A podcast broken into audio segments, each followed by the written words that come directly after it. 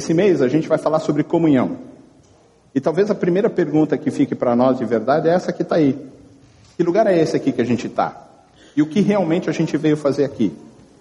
A gente vai trabalhar um texto hoje que talvez seja difícil compreensão para isso, mas é um texto que realmente Jesus está mostrando o que é que a gente veio fazer nesse lugar aqui. Eu cheguei lá no Piauí e eu não entendia muito bem as coisas. As pessoas me falavam palavras uh, que eles usam no seu cotidiano e eu não conseguia entender. Tinha que perguntar. Os primeiros seis meses foi muito difícil. Toda hora eu tinha que perguntar: o que é isso que você está falando? O que você quer dizer com isso? Eu estava numa conversa informal com algumas pessoas e aí um deles virou e falou: eu falei sobre um casal. Falei, Nossa, eles não estão vindo junto mais, né? Um casal de namorados. Ah, é que ele abusou dela. Hã? E, e, e vocês fizeram o quê? Não, a gente não fez nada. Como vocês não fizeram nada? Não foram nem na polícia abrir um boletim de ocorrência, fazer um corpo de delito, alguma coisa? Não, pastor, peraí. O que, que o senhor está entendendo? Ué, que ele abusou dela. Não, aqui não é isso que o senhor está pensando. Ele cansou, ele enjoou do namoro. eu, como assim? Então tem muitas coisas que acontecem. A gente aqui é a caipira da cidade grande. Quando a gente chega nesses lugares, tem muitas coisas que são diferentes. Quando eu cheguei lá, a gente foi para uma casa. Era uma casa grande, uma casa boa, com um quintal enorme. Eu vou contar de novo essa história, viu, Douglas? O Douglas já deve ter ouvido, o Douglas é o namorado da minha filha, já deve ter ouvido isso umas 80 vezes. Pelo menos, né, Douglas? Nós chegamos lá na casa e a gente estava arrumando tudo. Eu peguei uma cadeira, coloquei para sentar na varanda. Isso no interior é gostoso. E tinha um portão bem longe, assim, era o portão da minha casa. Aí eu ouvi alguém chamando. Ele gritava de lá: Oh! Eu tentei olhar por baixo da, da, da, do portão para ver quem é, né, que estava. E gritava de novo: Oh! Puxa vida, quem será que está lá? Aí eu, peraí, eu vou buscar a chave. Aí eu peguei o controle remoto para abrir o portão, né? Aí eu pensei, rapaz, estou chegando agora. Estou uns cinco dias aqui. Vou abrir o portão para uma pessoa que eu não conheço. Aí eu fui lá pertinho do portão, falei, quem é? E eu ouvia, oh! Quem é? Ah, não vou abrir o portão, não sei quem é. Silêncio. Rapaz, será isso? ouvi longe, assim, já. Ah! ah, alguém que passou gritando. Abri o portão, olhei. Na rua não vi ninguém. Voltei, sentei no meu lugar. E uma pessoa foi me visitar. Eu falei, a única coisa que é estranha aqui é que as pessoas passam na rua gritando, oh, oh, oh, e fica, né? Enche as paciências, porque toda hora a gente acha que é com a gente. Ô pastor, como que é esse negócio aí? Aí eu falei, é uma pessoa, como chama? Oh! Não, pastor, é um sapo. Era um sapo. E o sapo fica, oh! Mas parece alguém chamando a gente. E eles riam muito de tudo, porque era tudo muito diferente para mim. Algumas vezes a gente vai até a igreja e é tudo muito diferente. Até do jeito como a gente pensa. E a gente precisa começar a entender isso. Que lugar é esse que a gente vive aqui? Começar a entender que talvez a IBNU funcione de maneira diferente do que todas as outras experiências com igrejas que a gente já viveu, já vivenciou. Talvez a gente precise entender de verdade o que Jesus tem para nós nesse processo todo. Tentar entender esse negócio. Pergunta que a gente faz é essa que está aí. Vocês trouxeram Bíblias? Se você trouxe, abra aí sua Bíblia, Mateus 21, 12 17. E a gente vai ver aí o que Jesus tem para nós. Mas se você não trouxe, o texto está aí na tela. Peguei todo mundo, hein? Se você não enxerga também essa letrinha pequena, também pode ser. Mas o texto diz assim: Jesus entrou no templo. É um texto bastante famoso para todo mundo, todo mundo conhece. Jesus chutou as banquinhas, né? Voou pombinha para todo lado aquele dia. Jesus entrou no templo, expulsou todos os que ali estavam comprando e vendendo Derrubou as mesas dos cambistas e as cadeiras dos que vendiam pombas e lhes disse: Está escrito, a minha casa será chamada casa de oração. Mas vocês estão fazendo dela um covil de ladrões. Os cegos e os mancos aproximaram-se dele no templo e ele os curou. Mas quando os chefes dos sacerdotes e os mestres da lei viram as coisas maravilhosas que Jesus fazia e as crianças gritando, Hosana ao filho de Davi, ficaram indignados e lhe perguntaram: Não estás ouvindo o que estas crianças estão dizendo? Respondeu Jesus: Sim, vocês nunca leram? Dos lábios das crianças e dos recém-nascidos suscitaste o louvor? E deixando-os, saiu da cidade para Betânia, onde passou a noite. Muito bem? Conhecem esse texto? Um texto bastante famoso. Jesus entra no templo e eles entenderam tudo errado. Algumas vezes a gente também entende isso e vem até a igreja simplesmente por razões que não são necessariamente as razões que a Bíblia diz para nós que nós devemos ter. Talvez a gente venha para cá pensando um milhão de coisas, tentando fazer algum tipo de barganha. E talvez esse seja o primeiro processo que a gente tem. As pessoas vão para a igreja porque lá é um lugar de fazer um bom negócio. As pessoas entendem assim. E hoje em dia, cada vez mais, ah, se eu for, ah, se eu receber uma oração, ah, se eu fizer não sei o que lá, ah, se eu fizer o voto, ah, se eu fizer uma campanha, ah, se, aí eu vou receber tal coisa. É um lugar de bom negócio. E o texto logo no começo diz isso. Jesus entrou no templo e lá estavam as pessoas que vendiam e compravam. Vendiam porque era um bom negócio. Muita gente ia até o templo para fazer os sacrifícios. Muita gente ia até lá com moedas diferentes de todos os lugares. Então os cambistas se colocavam apostos. E ali o que que acontecia? Eles trocavam. Porque para você oferecer a oferta tinha que ser em real. Não adiantava vir em euro. Inclusive os irmãos sabem qual é a diferença do real e do dólar, né? Sabem? O dólar é real. É, tá bom, foi ruim essa piada, mas vamos para frente, não é? A questão toda é que você tinha que oferecer na moeda que o templo aceitava. Então eles vinham com moedas de todos os lugares e quando eles chegavam lá, tinha que trocar. Então os cambistas já se colocavam apostos. A gente tinha aqui um bom negócio, porque as pessoas vinham de longe. E como elas iam trazer um cordeiro? como elas iam trazer uma pombinha, como elas iam trazer qualquer coisa para o sacrifício. Era difícil, a viagem era longa, a viagem era difícil. Muitas vezes tinha que se atravessar o deserto. Então eles já estavam lá postos para poder vender essas coisas. Se tem quem vende, e a pessoa foi com a intenção de vender, cercou o templo, andou no templo, e muitas vezes a gente vai à igreja e a gente só vai com a intenção de fazer realmente um bom negócio. Se tinham os que vendiam, é porque tinham os que compravam. E aí que talvez esteja o maior problema da igreja hoje. Os que compram.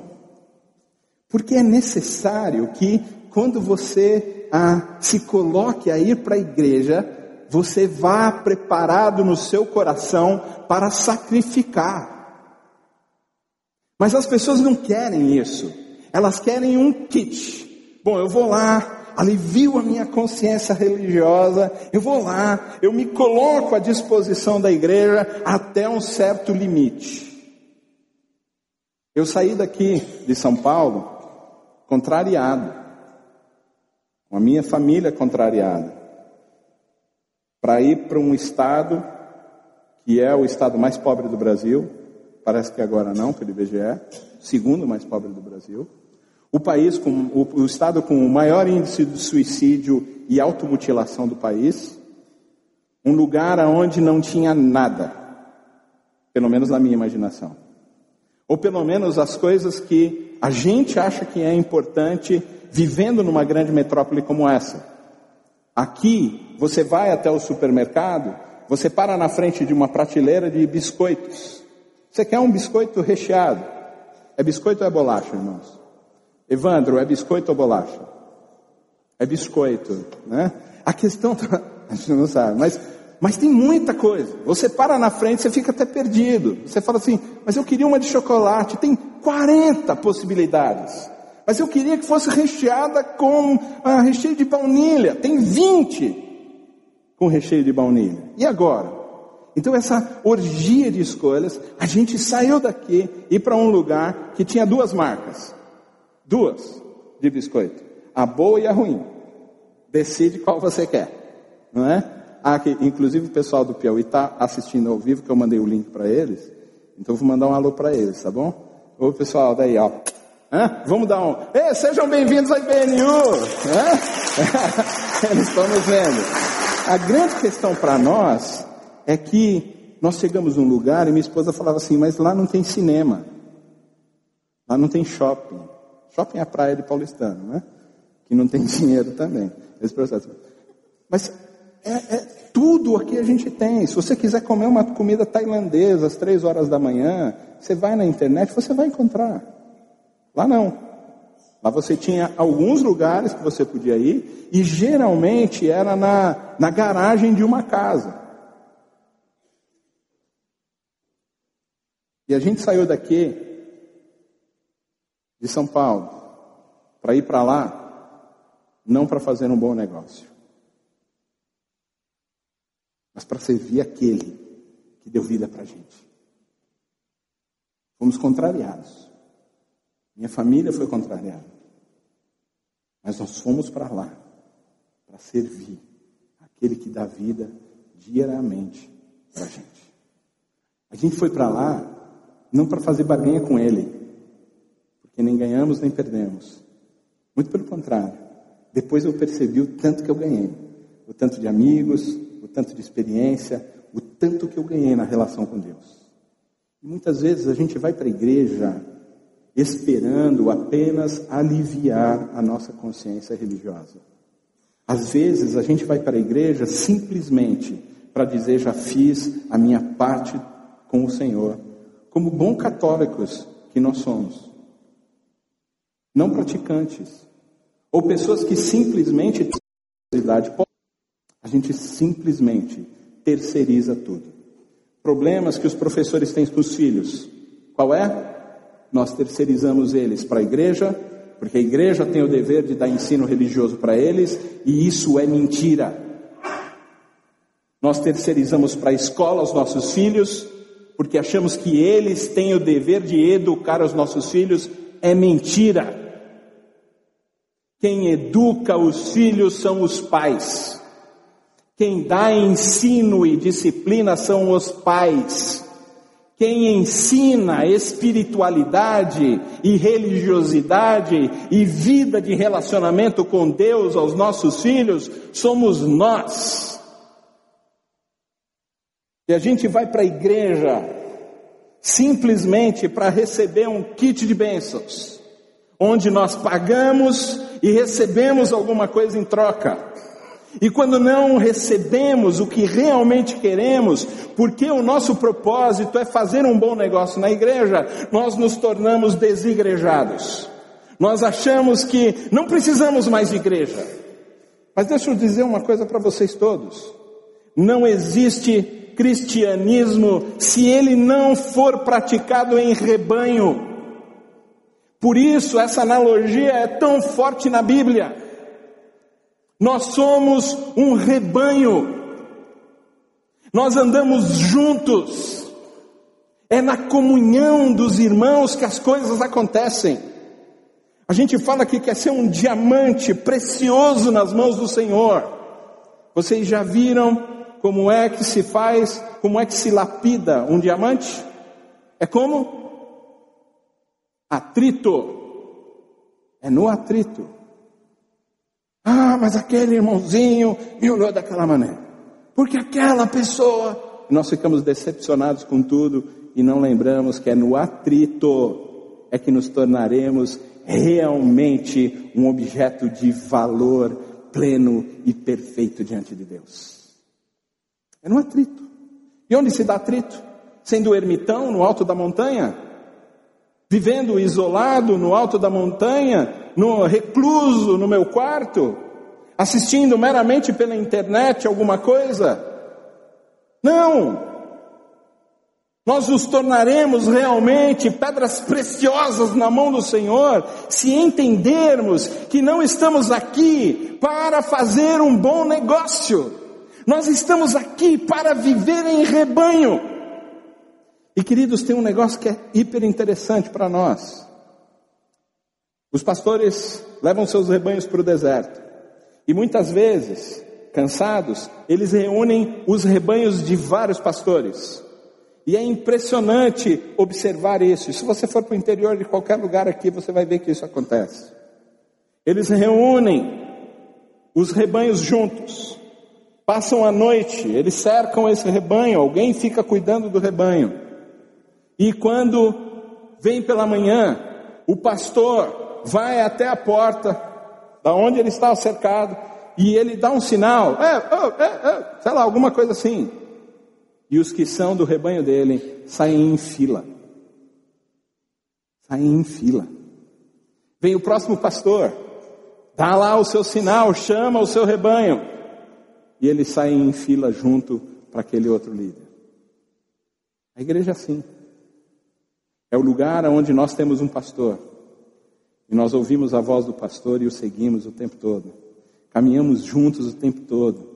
Caminhamos em filinha, um do lado do outro, um atrás do outro, não importa como, mas este aqui não é o lugar de se fazer um bom negócio, não é um lugar aonde descarregar a minha consciência. Este aqui é o lugar aonde nós caminhamos juntos, aonde nós entendemos que somos rebanho, aonde nós entendemos que cada um de nós machuca e é machucado, aonde cada um de nós aprende a perdoar e a ser perdoados, aonde nós percebemos uns aos outros. Este não é um lugar de se fazer um bom negócio. Este é o lugar de aprender a ser como Cristo é. É neste lugar aqui que essas coisas acontecem. Ah, muitos vão para fazer um bom negócio e outros vão para desenvolver a sua religiosidade. Muitos vão. O texto aí diz que lá tinham os fariseus e os saduceus os mestres da lei. Os irmãos sabem qual é a diferença entre eles? Por que que quando você lê os evangelhos, o que é proeminente na religiosidade, na afronta a Jesus, são os fariseus. Quando você pega em Atos dos Apóstolos, os que são proeminentes na crítica contra a igreja são os saduceus. Porque os fariseus cuidavam da lei. E o que que Jesus veio dizendo para eles? Ei, queridos, vocês entenderam tudo errado. Isso que vocês estão inter interpretando da lei, vocês entenderam errado. Os fariseus ficam doidos. Vem esse maluco, esse doido. Ele quer quebrar o que nós há dois mil anos, três mil anos, a gente está entendendo, a gente está montando todo o nosso equilíbrio como Estado, como religião, como relacionamento com Deus, como a identidade plena nossa. Aí vem esse cara e fala: vocês entenderam tudo errado. É óbvio que eles iam se juntar para matar Jesus. É óbvio. Porque Jesus disse para eles: vocês não entenderam a lei. Quando você chega, por exemplo, e cuidado, irmãos, com a leitura bíblica, porque ela é subversiva. Ela vai fazer você mudar a cabeça. E talvez as instituições, você parta para cima delas achando que elas não são importantes, e elas são importantes. Quando você pega Mateus no capítulo 5, o Sermão da Montanha, correto? Todo mundo conhece? Quando você chega lá, Jesus exatamente está falando assim: vocês não entenderam nada. Quando ele vai falar sobre divórcio, quando ele vai falar sobre adultério, vai falar, aí, quando ele vai falar sobre revidar, sobre se vingar, ele vai falar, oh, antes era olho por, dente, por olho, olho por olho, dente por dente, agora amem seus inimigos, orem por eles. Mudou todas essas coisas. Ele altera o processo, é extremamente subversivo. Cuidado com a leitura dele. Mas os fariseus e os saduceus estão no templo. Eles estão vendo Jesus, eles estão vendo as coisas, as pessoas afluindo até Jesus, as pessoas chegando perto de Jesus, ensinando como quem tem autoridade e eles vão lá coar o mosquito. E eles vão lá para criticar. E muitas vezes a gente faz isso também.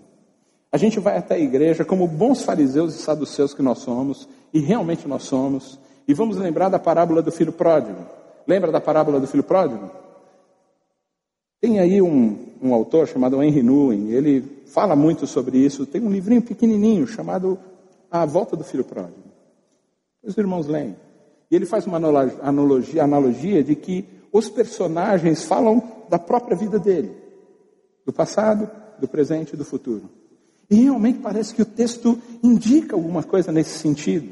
Quando nós olhamos o Pai, nós percebemos que é o que nós queremos ser. O que nós almejamos, ser como Cristo é, ser como o próprio Pai é, bondoso, amoroso, restituidor, galardoador, alguém que perdoa, que ama intensamente. Esse é o nosso futuro. Quando olhamos para o passado, que nós éramos, fomos resgatados, nós como filhos irresponsáveis, abandonamos a presença do Pai, até certo ponto até desejamos a morte do Pai. Mas esse é o nosso passado. E se os personagens falam do passado, do futuro e do presente, qual é o personagem de agora nós? Quem nós somos agora? O filho mais velho. E perceba, o filho mais velho é religioso demais. Ele é muito religioso. Ele diz: Pai, eu nunca quebrei uma lei do Senhor. Eu vivi aqui do seu lado, eu fui bonzinho, religioso. E muitas vezes é o que a gente faz. Nós somos religiosos. A gente vem para a igreja não para entender de verdade o Evangelho, não para viver com Cristo, não para viver o próprio Cristo, não para transpor as barreiras da religiosidade e viver com as pessoas como se fôssemos o próprio Cristo na vida delas. Nós somos só religiosos. E a gente se pergunta: que roupa é aquela? Hã? Que cabelo é aquele?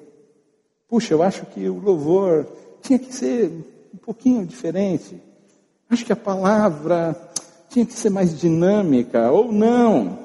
Tinha que ser o tempo todo daquele jeito, assim, assim, assim. E a gente só critica o processo e não consegue participar dele de maneira intensa. Isso se chama religiosidade. No encontro dos homens, no acampamento lá dos homens, logo no primeiro dia a gente se apresentou. Tinha muito engenheiro. Foi mais coisa de engenheiro, não foi, irmãos? Do que o encontro dos homens mesmo, né? Só tinha engenheiro. E um dos irmãos falou assim: Puxa, eu estou desempregado. A gente passou batido por esse detalhe. E no dia da reflexão de manhã eu trouxe isso. Os irmãos lembram quem foi a pessoa que falou que estava desempregado? Ninguém lembrou. Por quê? Por que ninguém lembrou do irmão? Que falou, puxa, desempregado, fico até um pouco assim. Mas Deus está no controle. Por que, que a gente não lembrou do pedido do irmão? Porque a gente vai para a igreja em busca de uma religiosidade só. A gente não vai para a igreja entendendo qual é realmente o espírito dela. A gente não vai lá para ser amado ou para amar. A gente é religioso só. Eu pergunto para todo mundo quando chega: e aí, está feliz hoje? Ah, estou sempre feliz. Mentira. Mentira. Eu posso ser internamente muito feliz porque eu tenho Cristo no meu coração. Mas tem dia que eu estou triste. Tem dia que eu estou chateado. Tem dia que eu estou aflito. Tem dia que eu não sei como eu vou pagar as contas. Tem dia que é ruim. E de joelhos eu vou até o Senhor e digo para Ele: Pai, hoje está tá estranho. Hoje está esquisito. Então, se você veio aqui nessa noite, ou nessa manhã, coisa de pregador de igreja batista, né? Só prega à noite. Se você veio aqui nessa manhã e também tem isso, nem sempre você está feliz, saiba que o Senhor vai cuidar de você em todos os momentos da sua história. Mesmo nos momentos de aflição, de dor. E sabe como Ele vai fazer isso? Com essa pessoa que está aí do seu lado, na sua frente, atrás de você. Porque você é a expressão exata do Cristo. Do Cristo.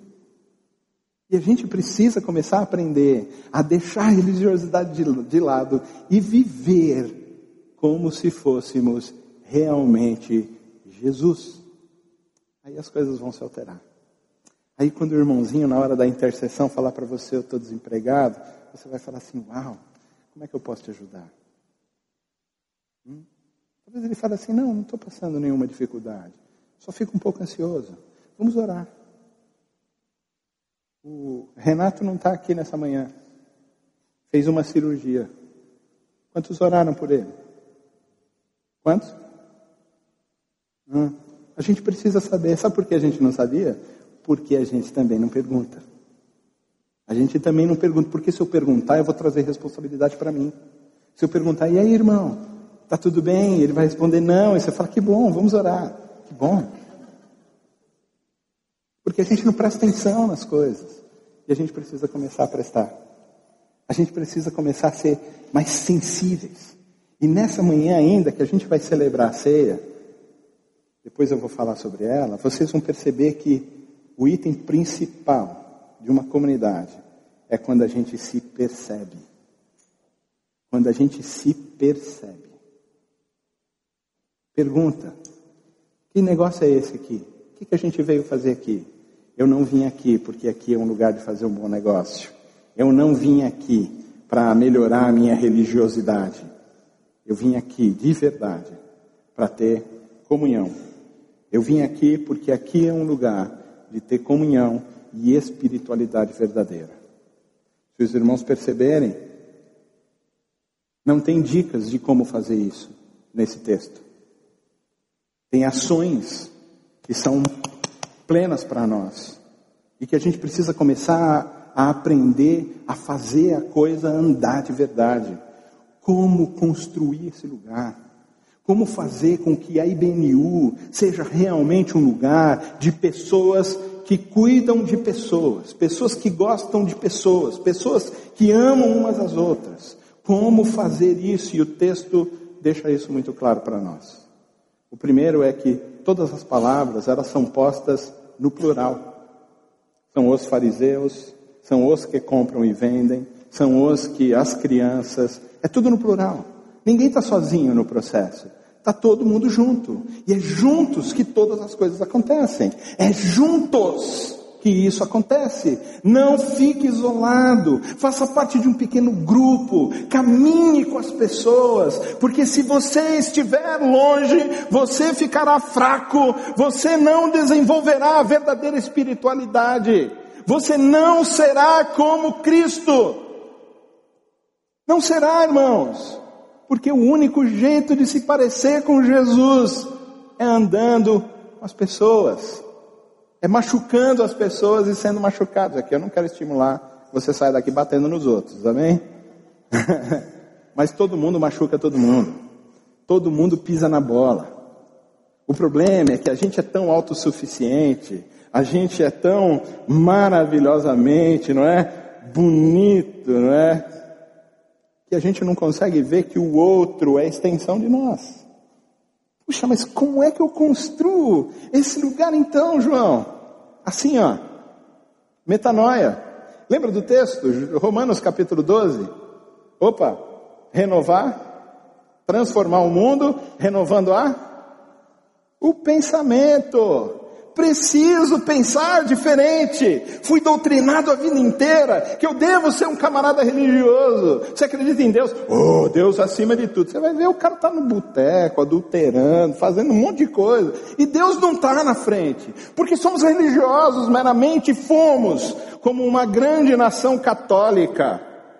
Nós somos doutrinados a ser assim. Nós somos doutrinados a não ser como Cristo é a irmos na igreja, a sermos religiosos, a aliviarmos nossa consciência religiosa. Já fui na igreja, já dei meu dízimo, dei oferta, ó, maravilha, ô oh, glória. E a gente vai para casa em paz. Aí no dia seguinte, queima a esposa com a bituca de cigarro.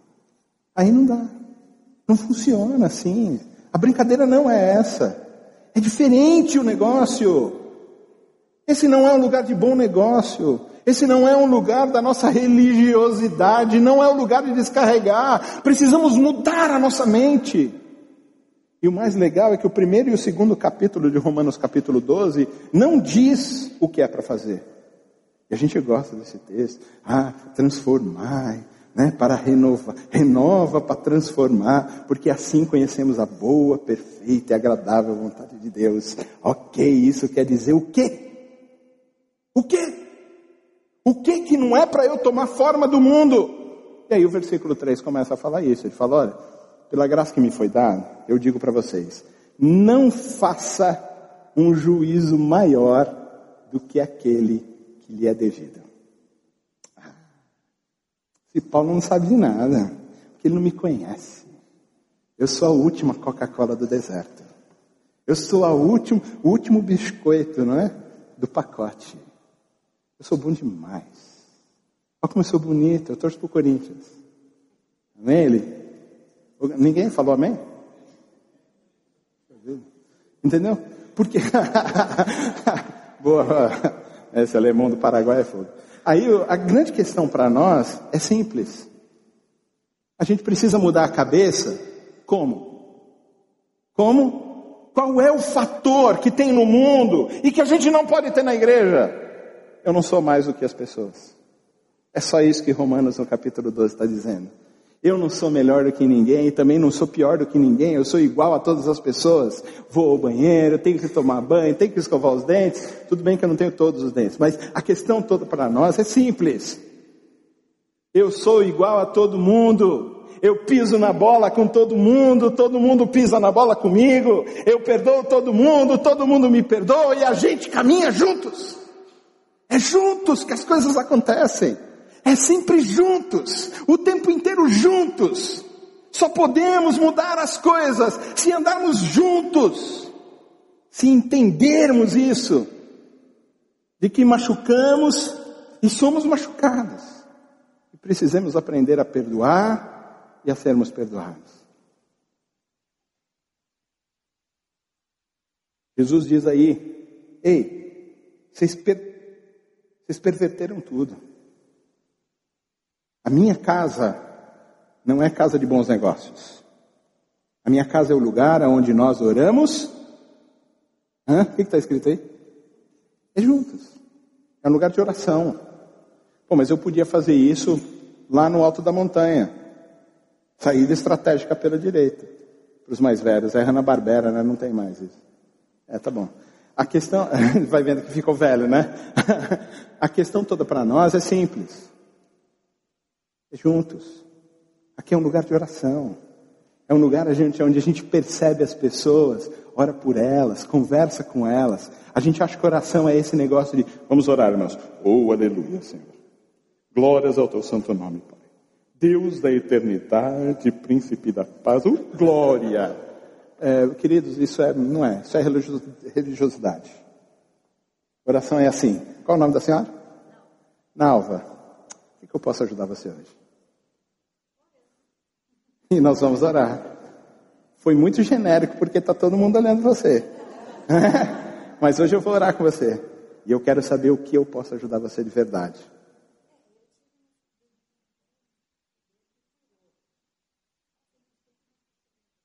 Mas nós vamos orar por isso, amém, irmãos? A Nalva teve um problema na perna. E Deus vai curar ela plenamente. Porque Ele é bom com ela. Quando a gente começa a se perceber de verdade, a gente faz perguntas, aonde vão? As pessoas se esquivam. A Nalva também tentou. Amém? Ah, não, é, tá, não, ore por mim. Já saiu. Uh -uh. Eu quero saber de verdade o que está acontecendo.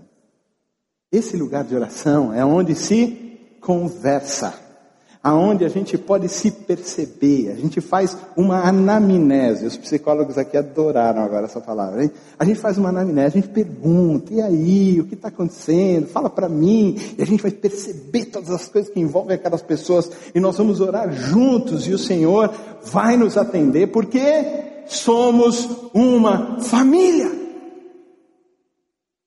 Ele não vai atender porque eu estou dando ordem. Ele vai atender porque Ele é o Pai Celestial. Ele vai atender porque Ele ama a gente. E quando andamos juntos, ah, como Ele fica feliz com esse tipo de coisa. Porque é isso que Ele sempre quis. que nós andássemos juntos como uma família.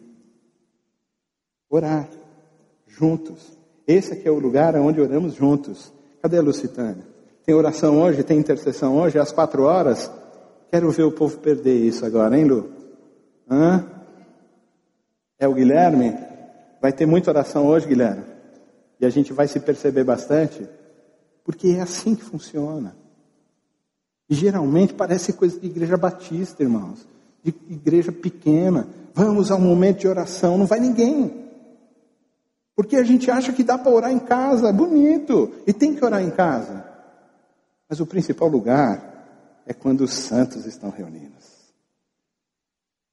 O melhor lugar é quando nós estamos juntos. O melhor lugar para estar é o lugar onde o rebanho do bom pastor está reunido. E esse lugar é onde?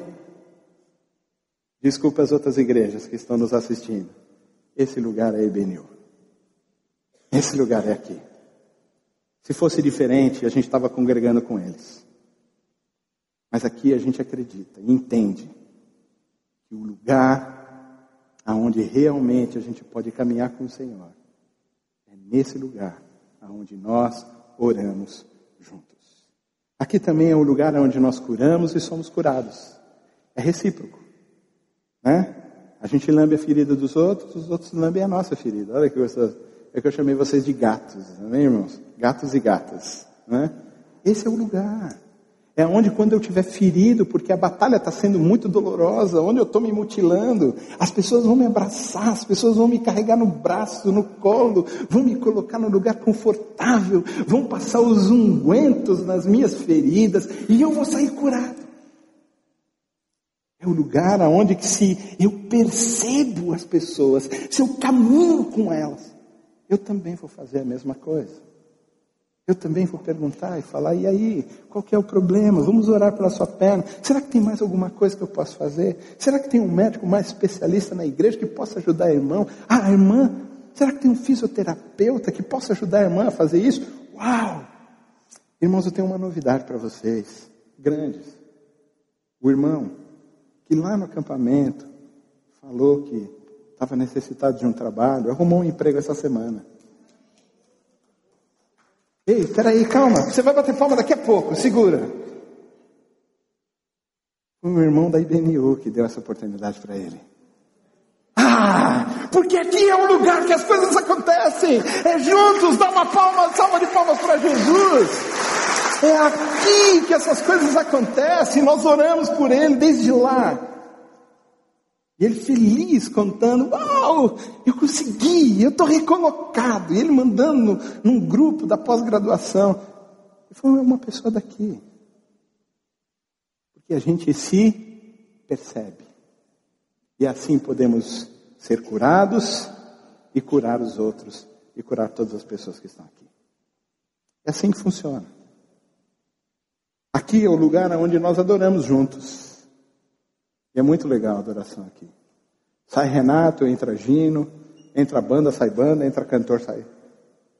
E o louvor é muito gostoso. Porque é simples, é sem religiosidade. É feito por gente que está afim de fazer. É feito por gente que está afim de adorar o Senhor junto com a igreja. Junto, só isso. Vamos lá fazer um som? Vamos. Podia ser só um violão, podia ser só a voz. Mas cuidado, não confunda a música com adoração. É muito gostosa a música. Ela é um elemento da nossa adoração. Mas quer saber qual é a verdadeira adoração? Quando nos percebemos mutuamente. Isso é adoração.